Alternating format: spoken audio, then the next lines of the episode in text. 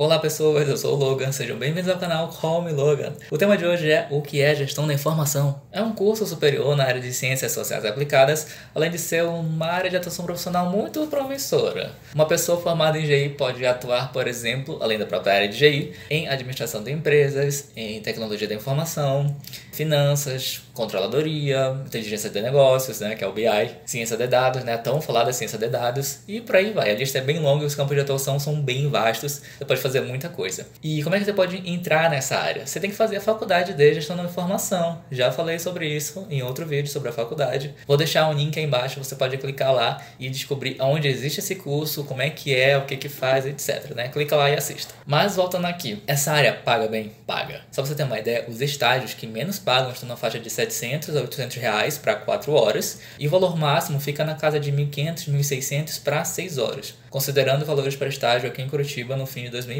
E eu pesquisei em sites de emprego, sites de vaga de estágio normal, tá? Não foi nenhum lugar além disso, não. Locais que você pode encontrar essas vagas caso você esteja as procurando. Já depois de formado, o salário inicial fica na casa de 4 mil, considerando uma pessoa sem experiência, né? Exceto no estágio, sem inglês, uma pessoa com seus pouco mais de 20 anos, né? Sem experiência de vida. Mas se você for uma pessoa como eu, que tem inglês fluente, tá na segunda faculdade, tem uma vivência, né? Sabe das coisas, talvez você consiga uma vaga de trabalho pagando 6 mil reais de salário inicial.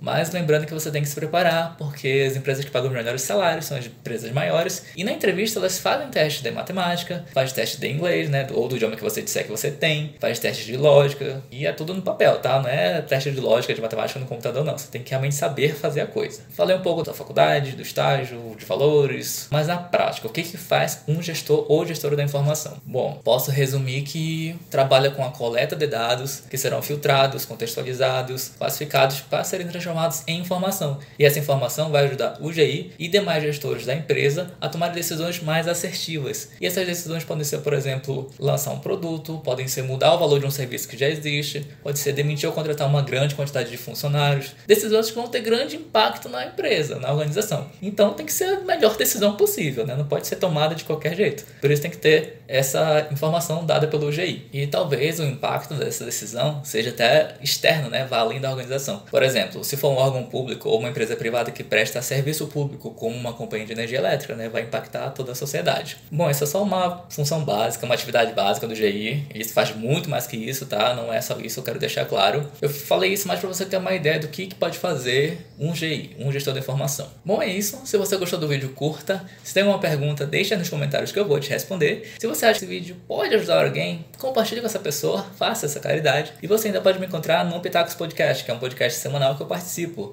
E também estou no Instagram. O meu perfil é Call Me Logan, o mesmo nome do canal. Bom, é isso. O link de tudo que eu falei está aí na descrição. Até mais.